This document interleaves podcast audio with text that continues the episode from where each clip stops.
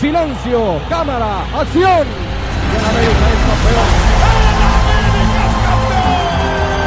Tengo duda que la Azteca va a estar lleno y cuando la Azteca está lleno nosotros somos imparables. ¿Qué tal amigos? Bienvenidos a Platea 305. El día de hoy estamos anunciando por fin, por fin la victoria. Daniel, ¿cómo estás? ¿Qué tal Isidro? Por fin, como bien lo mencionas, el primer capítulo que vamos a, a poder platicar, este, estar mencionando después de una victoria, después de tres puntos y, sobre todo después de, no ganar desde octubre, ¿no? Milagro, ¿no? Milagro. Teníamos nueve, una racha de nueve partidos sin conseguir la, la, victoria y por fin el equipo saca los tres puntos en Torreón. Un, una sequía larga se nos hizo eterna. Afortunadamente, gran resultado este fin de semana eh, para el América varonil y también el América femenil que le pasó por encima a León en León. A domicilio las Águilas sacando los tres puntos, gran resultado para el equipo, estamos todos muy contentos, Daniel. Sí, como bien mencionas, es, es, un fin de semana redondo para el americanismo. En el lado femenil otra vez, este, ya entraremos más a fondo, pero otra vez empiezan perdiendo y, tienen esos cambios a medio tiempo, eh, tal, como fue la semana pasada contra Cruz Azul y se ve que hay mucho plantel y por el lado de, de los hombres creo que era importante, ¿no? Desde hace mucho tiempo eh, no me sentía yo como me sentí el día sábado con la presión, eh, parecía un partido de, de, liguilla, un partido donde nos estuviéramos jugando importante y creo que es porque sabíamos la importancia que tenía este partido, ¿no? Los tres puntos que eran necesarios para, para salir de, de, del, ba del, bache, para salir del fondo de la tabla y, y, para empezar un nuevo camino hacia arriba, ¿no, Isidro? Así es, a ver, bueno, ya hablaremos en su momento del América Femenil. Los dos equipos vienen de atrás en sus, en sus respectivos partidos y logran remontar y sacar el resultado de visita, como ya lo comentábamos, ¿no? A ver, tampoco se trata de echar eh, las alarmas al fuego y, y celebrar de más, ¿no? Hay que tener este, una clara medida de qué fue lo que sucedió. El partido del América futbolísticamente, ya estamos hablando ya entrando al tema varonil, no fue bueno, ¿no? no podemos decir que fue un partidazo bien jugado, pero se hizo lo necesario y se metió lo que se tenía que meter para conseguir los tres puntos que era, era urgente conseguirlos. Hubo sangre americanista, literalmente hubo sangre americanista en la cancha, que, se sacan los, esos tres puntos y es un, un respiro, ahora sí que oxígeno puro para el proyecto de Santiago Solari. Y, bueno, si, sin entrar en más detalle, entremos a, a, a, lo que fue el juego, Daniel.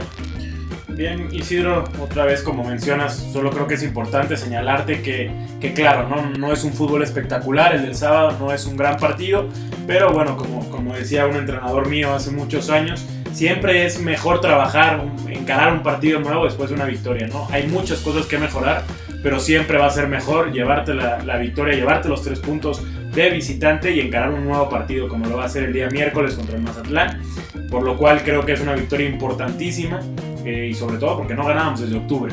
Así es, a destacar la unión del equipo, ¿no? Eh, si había dudas si estos jugadores le estaban tendiendo la cama a Santiago Solari, después de los 10 minutos contra el San Luis, aquella reacción con el equipo con uno menos en cancha del Azteca y ahora en Torreón unos 90 minutos con sangre, con, con lo eso que estábamos pidiéndole al América, se demuestra que están a muerte todos con el técnico, ¿no? Están comprometidos, están unidos, se vio en la celebración y se vio en la unión del gol de, de Bruno Valdés, donde todo el equipo fue a celebrar con él. Sí, Isidro, y, también eh, no me quisiera eh, alargar mucho decir, diciendo esto, pero creo que, que debemos eh, celebrar que Santiago Solari por fin haya, haya cambiado el planteamiento. Ahorita iré contigo para ver las alineaciones, pero, pero creo que es importante señalarlo porque en los dos capítulos anteriores nos habíamos quejado del funcionamiento del 4-3-3, creíamos que el equipo no, no debía jugar porque no estaban los jugadores que quizás se necesitan para jugar con ese sistema y, entonces creo y, celebro que Santiago haya cambiado por fin, que haya llegado a otro planteamiento. Si quieres pasamos a la alineación para que podamos observar esto más a detalle. Así es, justamente, ¿no? Tanto le hemos tirado a Santiago Solari en específico que ahora hay que reconocerle su flexibilidad para hacer cambios tácticos ante la presión que él mismo tenía ya estaba en un punto donde se estaba jugando el puesto con, con alguna derrota eh, escandalosa en Torreón y, recompone el camino y, bueno, sobre todo pone a esta línea de 5 como tú mencionas, que me parece, y él ya sabe que cuenta con estos 11 jugadores que fueron de inicio. Y, y no, no, no, no tendría yo duda en creer que estos jugadores van a ser ya su base, este 11, porque le sacaron la casta, la sangre al técnico cuando, cuando lo solicitaba, cuando lo requería. Y bueno, el partido fue una alineación espejo, como se le conoce, ¿no? Los dos equipos jugaron con línea de 5. Si te parece, empezamos con nuestras águilas, que jugó con el famoso 5-3-2. En la portería fue Memo Ochoa.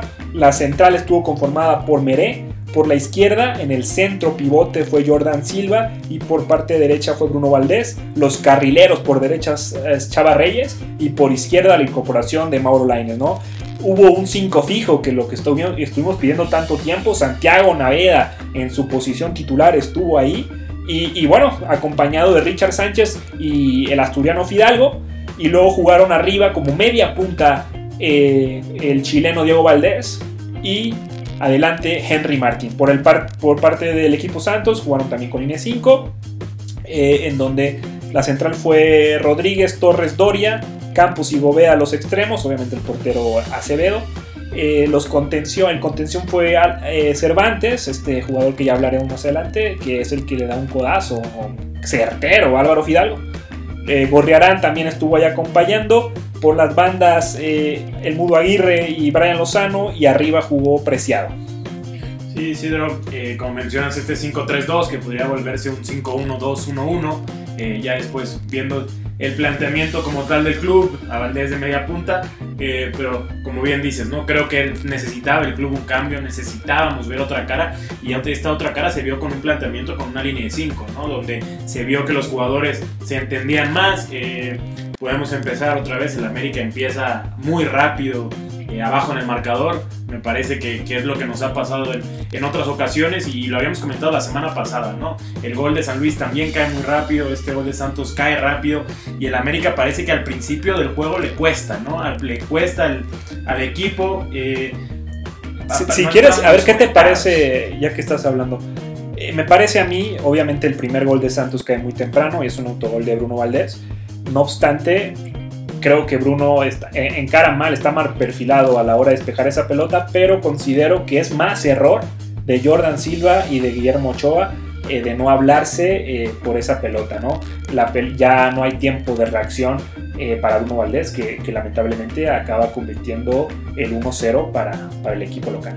Sí, como bien mencionas, el, el gol deriva de varias equivocaciones, pero creo que eh, la principal culpa y la primera es de Jordan Silva, no tanto de Guillermo Ochoa. Creo que cuando el portero sale, debes de dejarlo, debe ir él, debe pedir la pelota y te debes de quitar. Creo que Jordan duda, choca con Ochoa, le llega a alcanzar el golpe y eso hace que Ochoa no pueda hacer un buen rechace. Después, eh, claro, es mala fortuna, ningún jugador quiere cometer un autogol, eso, eso lo sabemos, pero si bien, eh, como bien dices, está mal perfilado Bruno, no tiene eh, una forma de reaccionar una vez que pasa la pelota, precisamente por el perfil, entonces creo que es un, un gol que es una equivocación, totalmente atrás, podríamos creo que no deberíamos más bien eh, culpar a alguien. Creo que son los tres eh, involucrados los que tienen que ver y también eh, en ese primer gol Mauro pierde la pelota, la entrega, ¿no? Entonces creo que todo viene de una equivocación y son muchos los jugadores que están involucrados en este primer gol que creo que sería muy...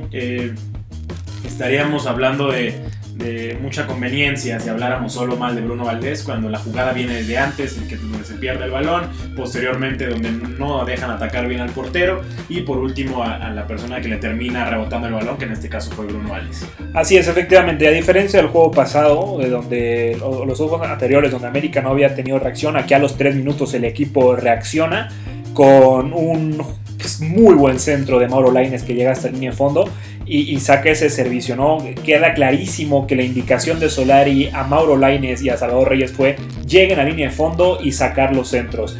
Y Mauro Laines en particular lo entendió. Me parece a mí que es el mejor partido de Mauro Laines eh, en el América. Me parece que dio, a salvo el error que comenta, es un juego muy completo, ¿no? Y con este centro a los 3 minutos, pues un gran remate también de, Chile, del chileno Diego Valdés que no celebra. Y bueno, vamos con el 1 a 1. Sí, eh, es importante lo que dices de Laines. Yo también considero que es el mejor partido que ha dado hasta el momento en el Club América. Eh, se, se vio cómodo y sobre todo, eh, y bien dices, creo que entendió lo que quería el técnico y lo que le pedían con esta nueva línea de 5. Sobre todo porque estábamos acostumbrados a ver a un Mauro Laines que le gustaba ir hacia adentro, ¿no? quedar a su pierna mala y entonces buscar un disparo o un centro con la pierna mala que, que muchas veces le costaba. Por lo cual creo que que entendió muy bien, que, que, fue a línea de fondo, desbordó varias veces eh, y eso es importante, ¿no? Que Mauro haya entendido qué es, qué es lo que se le pedía, qué es y cómo debe de aportar al equipo y es en esta posición, ¿no? Este, creo que me gustó el partido de Mauro y creo que se ganó, eh, por más que quizás no me veía yo diciendo esto hace unas semanas, creo que se ganó iniciar eh, el miércoles, ¿no? Este, entendiendo obviamente este planteamiento de, de línea de 5 a la perfección. Así es, y bueno, posteriormente, antes de acabar la primera mitad, lo que hemos adolecido, me parece a mí, desde épocas de Mohamed, eh, eh, la pelota aérea, ¿no? ¿Cuánto daño nos hace? Ahora, también sabemos que tenemos un portero que no sale, que no va a las divididas arriba, que se va a quedar abajo porque es lo que mejor hace. Y bueno, Doria ahí se pierde la marca Jordan Silva y demás, y, nos hacen el 2 a 1.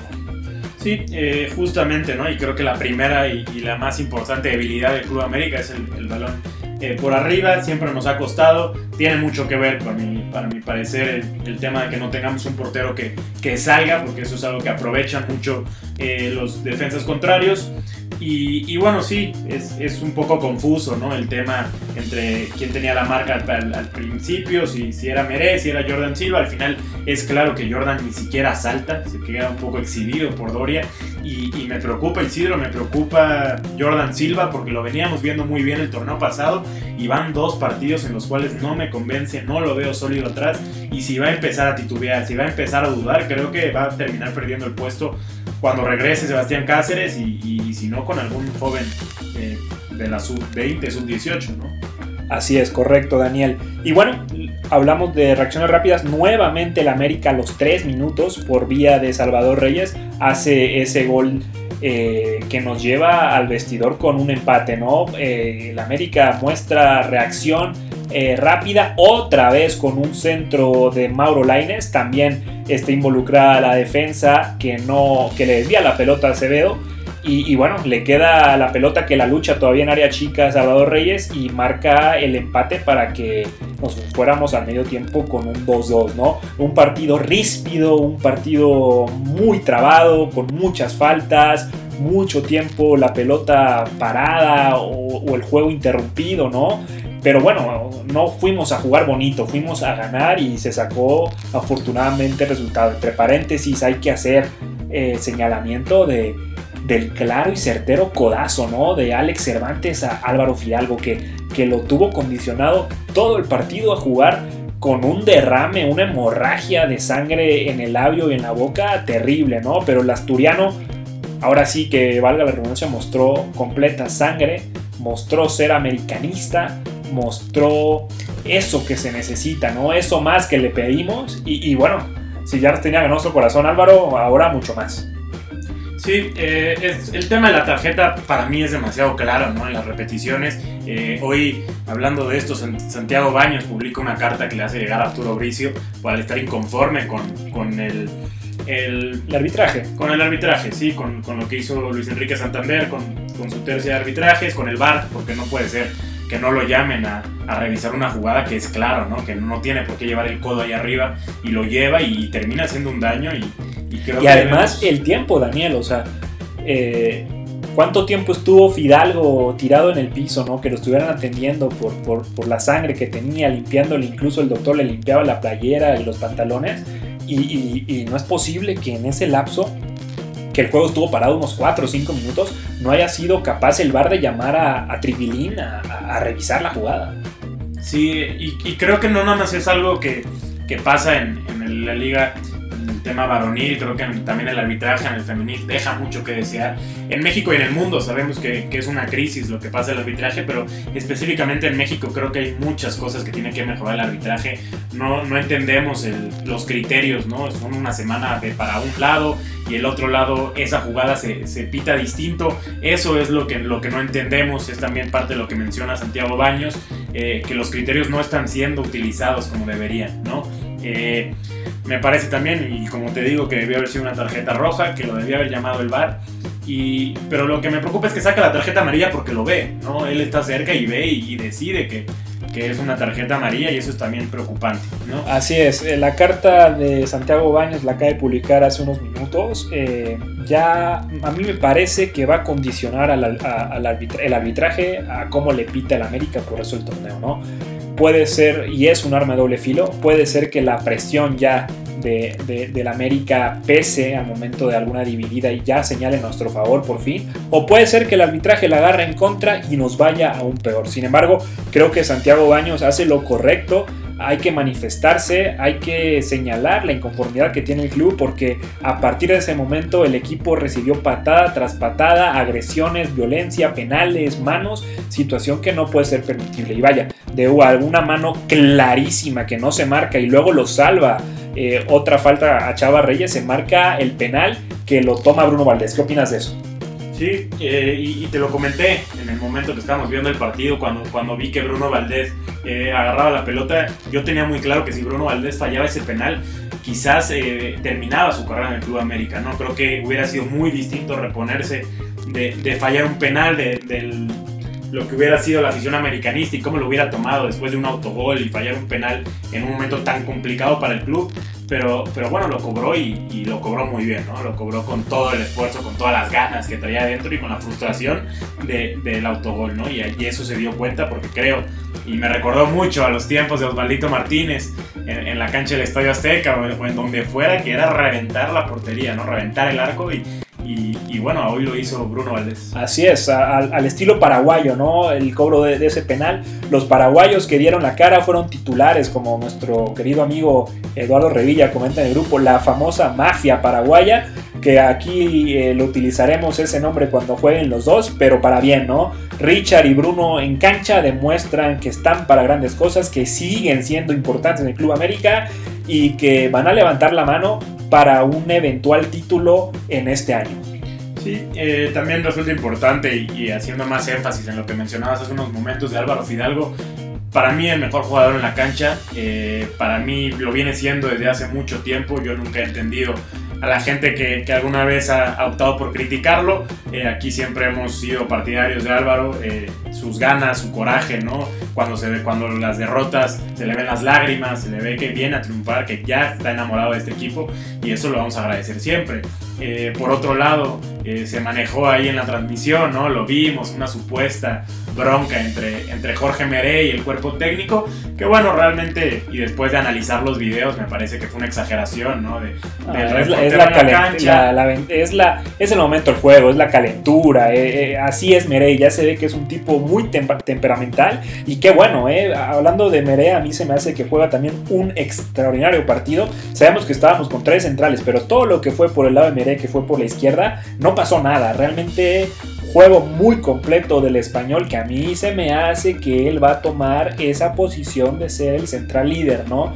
Le está dando ahorita Jordan siendo el más pivote, pero yo creo que Meré es y va a ser ese zaguero líder nato, gritón, eh, con temperamento que, necesitamos y que vamos a tener ya por lo que resta del torneo, ¿no? Jugadores a destacar, Daniel, en este partido, en mi opinión yo te doy tres, tú dame también si coincides o si no. Me parece que el jugador del partido del América es Mauro Laines. A mí se me hizo su mejor partido, entendió el juego, desbordó, tiró centros, dos asistencias, eh, juego muy redondo de Mauro.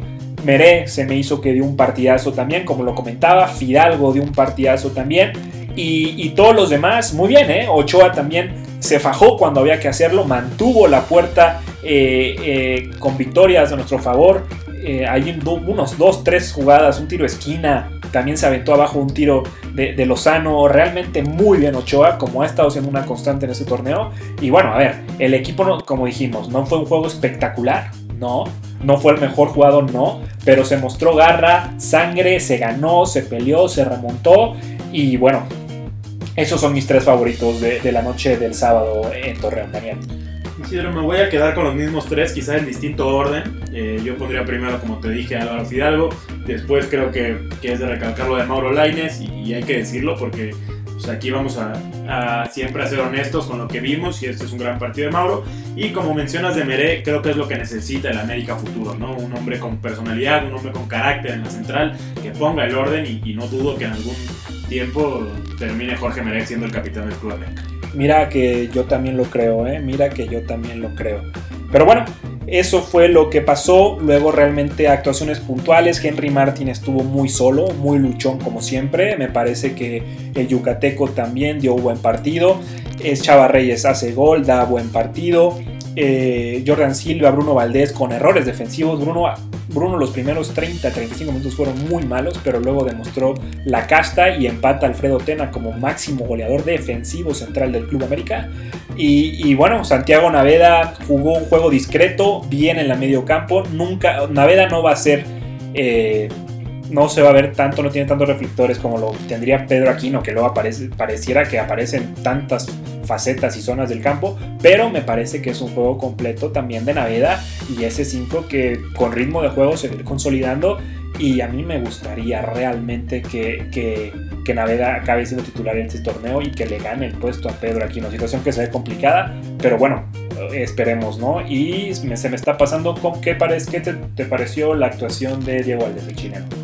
Eh, Valdés creo que da un buen partido, creo que se acomodó muy bien en, en, en la que fuera su antigua casa, eh, tiene un gol, tiene buenas creaciones, eh, creo que es el jugador distinto que se necesita, pero también creo que fue un juego trabado, entonces eso no permite que, que Valdés pueda eh, estallar más quizás, ¿no?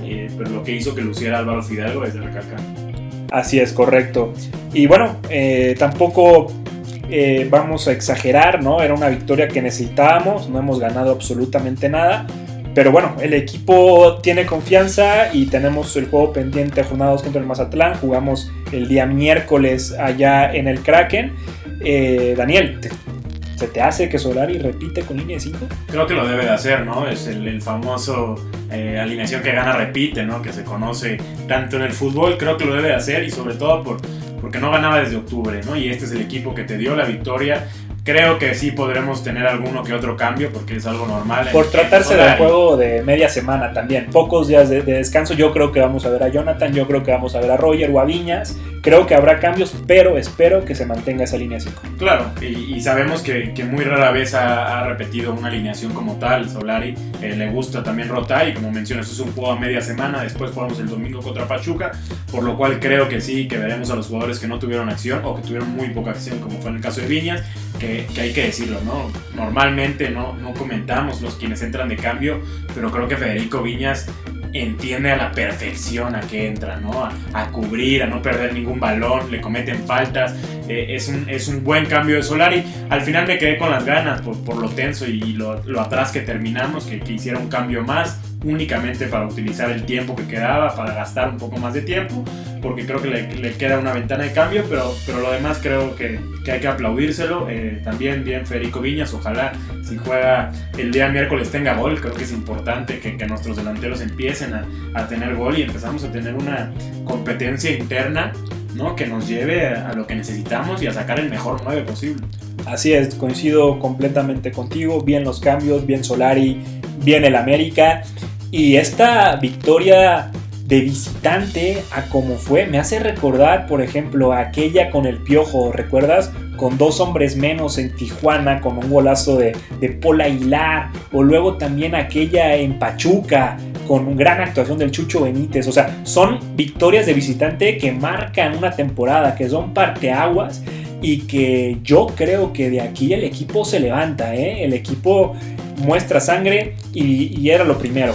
Y ahora viene el fútbol, y, y, bueno, tenemos dos juegos eh, en cuestión de, de, muy pocos días, Mazatlán y luego recibimos al Pachuca, que hay que sacar la mayor, eh, el mayor puntaje posible para colocarnos de nuevamente en zona de, de clasificación directa, ¿no?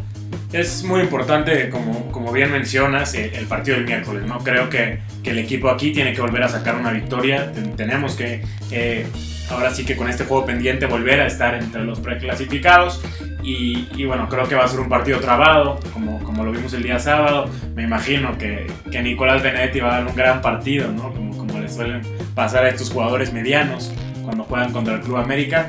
Y, y, bueno, creo que es necesario y, y, son tres puntos que la América tiene que salir a buscar sí o sí, ¿no? Pero creo que, que no hay mejor escenario para hacerlo contra un Mazatlán, que sabemos lo limitado que es su plantel, lo limitado que es el equipo y la importancia de, haber ganado, ¿no? De venir de una victoria, porque eso es lo que, lo que nos tiene hoy tan de buen, de buen ánimo. Bueno, y ahora sí, pasando a otro lado, pues nos toca hablar del América Femenil, ¿no? Que otra vez da una exhibición total, me parece, en cancha de León, en el No Camp. Y bueno, el equipo de Craig Harrington aplastó al, equipo de León, ¿no? Gran presentación nuevamente de Scarlett Camberos, que obviamente es la jugadora del partido con un hat trick. Y este equipo cada vez se ve más sólido, ¿no? destacar nuevamente lo, lo, que hemos venido platicando de la femenil. Eh, falta concretar en esos primeros tiempos, ¿no? Falta meter las que tenemos. Eh, ya, ya, lo dijimos, pero un equipo como Guadalajara, Tigres, Rayadas, no te va a dar ni permitir estas fallas de contundencia, ¿no? No obstante, ya sabemos que este equipo en las segundas mitades arrasa y, y fue lo que pasó en León. ¿Qué opinas, Daniel? Sí, eh, como bien mencionamos al inicio del podcast, ¿no? Parece que a este América Femenil le gusta, ¿no? Le gusta la idea de remontar, le gusta venir de atrás y le gustan los segundos tiempos, ¿no? Es donde se ve que, se hacen bien los cambios, que se entiende con qué es lo que necesita el equipo para la segunda mitad, de parte de Harrington y de parte de las jugadoras. Eh, se empieza otra vez abajo en el marcador, en mi punto de vista no tiene nada que hacer Renata. Eh, el partido de Renata es, este, es muy bueno, y bueno, si quieres vamos a la alineación del partido antes de, seguir. Sí, claro. Harrington hace cambios con relación al partido pasado en la Noria. De hecho, incluso no, va, no, no hace el viaje ni Mayra ni Dani Espinosa, ¿no? Eh, por molestias Mayra, al parecer Dani eh, por, descanso, ¿no? Seguramente yo creo alguna sobrecarga muscular o demás, la están cuidando a, la hora que no fue convocada a la selección, ¿no? Pero bueno, Harrington se paró con su famoso 4-2-2-2. Eh, con, como comentas, ¿no? Con Renata, que me parece que no tiene nada que hacer en, ese golazo que hace León. Y la, la central, ya sabes que es Janely eh, Farías con Rodríguez, ¿no? Por la, por la lateral izquierda fue Saldívar y por la lateral derecha fue, fue Caneluna, Lunita. Las contenciones, eh, Amanda Murillo repite y ahora en lugar de Cascuevas va con González, que me parece que da un juego muy completo. Eh, y los dos extremos, ¿no? Que van y vuelan y son unas jugadorazas, ¿no? Por derecha Sara Lubert, por izquierda Camberos, jugador del partido, como mencionamos. Y arriba eh, nuevamente aparece Palacios, que me parece que da un muy buen juego con este exceso de, centros delanteras que tenemos. Y en punta, eh, Katy Martínez. Eh, qué alineación, ¿no? Qué equipo tiene la América Femenil. Si, si tomáramos en cuenta lo, lo, lo, que tiene la banca, lo que acaba de llegar, eh, es, es, es, realmente un equipazo. Y, y, bien, como mencionas, y continuando, me parece que no tiene nada que hacer Renata, es, es un, un auténtico golazo. Y después qué exhibición y, qué partido de las dos extremos, ¿no? De, como de Camberos, como de Sara Lúbez. Es un juegazo, ¿no? Eh, creo que todos los que lo, lo, estuvimos siguiendo el partido, fueras del equipo que fueras, eh, lo disfrutabas, ¿no? Es realmente una exhibición de, de cómo se juegan esas posiciones y, hasta parecerá chistoso, ¿no? Pero, pero creo que estas dos y el talento que tienen Sara, que a la que por cierto le estuvieron pegando todo el juego. No, y terrible, ¿no? Digo, sabemos que es común en la práctica que hay que pegarle al habilidoso y se le pega porque no lo alcanzas, pero es un exceso lo que le pegan a, a Sara. Pero, pero como tú dices, ¿no? Eh, qué manera de correr, de gambetear, de acarrear la bola, de tirar centros, ¿no? Eh, me parece, obviamente, tiene mucho más gol eh, Scarlett que, Sara, pero aún así, eh, increíble, ¿no? afortunadamente, el equipo se vuelve a reponer de ir abajo el marcador, tal como lo hizo en la Noria, y, empiezan a caer los goles, Daniel. Sí, eh, es importante lo que mencionas de, los goles con Scarlett. Qué auténticos goles los dos primeros de Scarlett, ¿no? Son, es una joya de gol el primero, eh, que viene justo de una contra, abre bien Katy Eh, para Scarlett, a la que se le complica un poco eh, el control, pero después termina arreglando y mandando un, auténtico golazo ¿no? para, para empatar el partido y, posteriormente su, su, segundo gol palo y adentro, ¿no? Me parece un auténtico golazo porque nos confunde a todos otra vez como lo hizo eh, la semana pasada, ¿no? Parece que va a echar el centro, parece que no va a disparar y termina de una forma y un golazo. Y eh, referente al tercer gol, creo que lo vimos igual, ¿no? Isidro, eh, me parece que se debió haber marcado un offside. Creo que Katy está adelantada y, y termina interfiriendo. Eh, pero bueno, Scarlett estuvo ahí, empujó y hizo lo que tenía que hacer, que en este caso fue eh, empujar el balón, ¿no? Entonces eso tal. Y, y, también es importante el gol del empate. Entra Nicky de cambio y, y se estrena con el Club América. Es, es un importante el gol que hace sobre todo porque viene llegando, ¿no? Creo que es el de la confianza, se le vio muy contenta eh, al principio y, mientras veíamos el partido pensamos que había sido un mal disparo de Katy, después se ve claramente que viene una barrida de la defensa y Nicky eh, toma la, la, pelota y le empuja ¿no? a la red para empatar el partido. Así es, yo creo que obviamente jugador del partido Scarlett, Scarlett Camberos, Sara Luber dio un partidazo también. Eh, creo que destacar el juego de Yaneli Farías está impasable, ¿no? La veterana está en un nivel altísimo y, me parece que, que, es lo que necesitamos. Una líder allá atrás que ponga orden, que, que, haga jugar, que dé juego, ¿no? Y bueno, desean una transmisión y coincido, ¿no? Es raro ver un 4-1 y que no haya gol de, de Katy Martínez, de Katy Killer. No obstante, Daniel, ¿cómo hace jugar, ¿no? Es una jugadora que juega y hace jugar. Eh, participa en los goles y, no siempre es anotar, ¿no? Sino hacer jugar a tus compañeras, asistir, dar los pases, abrir, botarse. Partido muy completo de Katy Killer. Sí, nada más Isidro regresando un poco, eh, el gol de Nicky es el que pone arriba el Club América, el 2-1, había dicho el empate, pero, pero realmente el segundo gol. Y del lado de Katy, jugar y hacer jugar, ¿no? El, famoso eh, fútbol champán que, que, practica Katy, ¿no? Es, es una locura que hace jugar a las otras 10 compañeras que tienen el campo, abriendo, porque eh, bien sabemos que un centro delantero siempre se le juzgará por sus goles, ¿no? Pero una vez que, que aprecias el juego, que ves lo que aporta, ¿no? Lo que, eh, lo que te añade tenerla dentro del campo, eh, es increíble, ¿no? Lo de Katy, sabes perfecto, aquí disfrutamos mucho verla jugar, pero eh, como bien dices, no creo que la noche se la llevan Sara y, y Scarlett, sobre todo Scarlett con ese hat-trick, tiene muchísimo gol. Y, y, bueno, la América Femenil sigue ganando, Isidro sigue subiendo, sigue ganando y sigue convenciendo a la afición. Así es, convenciendo. Eh, me parece que gana, gusta y golea, ¿no? Lo que tanto pedimos a la varonil lo está cumpliendo la femenil. Efectivamente, el primer gol es un golazo de pierna derecha de Scarlett. Después viene la que empuja después del rechace de la barrida Katy Martínez Nikki. De allí viene aquel golazo, ¿no? Ahora con la pierna izquierda que cambia a palo cruzado Scarlett Camberos. Y finalmente cae ese gol, el tercero, en donde Katy Martínez está en posición adelantada. Me parece diversión anulado, como dices, pero efectivamente, ¿no? Y luego hay una transmisión de Fox Sports, ¿no? Que, que cómo sacaban a Scarlett Camberos, caray cuánto corrieron Sara y Scarlett, cuántas patadas reciben, ¿no? Craig Harrington hace lo correcto, cuida a sus jugadoras. Se viene una fecha FIFA, el América Femenil juega hasta el 28 de febrero, el último día del mes en cancha de la contra el Mazatlán. Y, bueno, eh, Katy Martínez está en selección mexicana buscando el pase al mundial. Días de descanso ahorita para, para el equipo femenil y seguramente veremos un juego espectacular de parte de, de las chavas el día 28, que ahí estaremos en el Azteca. Sí, eh, es importante lo que dices, ¿no? Eh, es, es, un gran partido de, de América, eh, siguen ganando, siguen jugando a la perfección y sobre todo se disfrutan, ¿no? Agradecemos siempre tal y sobre todo creo que, digo, si difieres, dímelo Isidro, que sabemos que este América ya fue campeón, pero creo que no habíamos tenido un equipo femenil que involucrara tanto a la afición como lo hace este. Así es, gusta, alegra, juega bonito, juega con mucho carácter, con muchas ganas.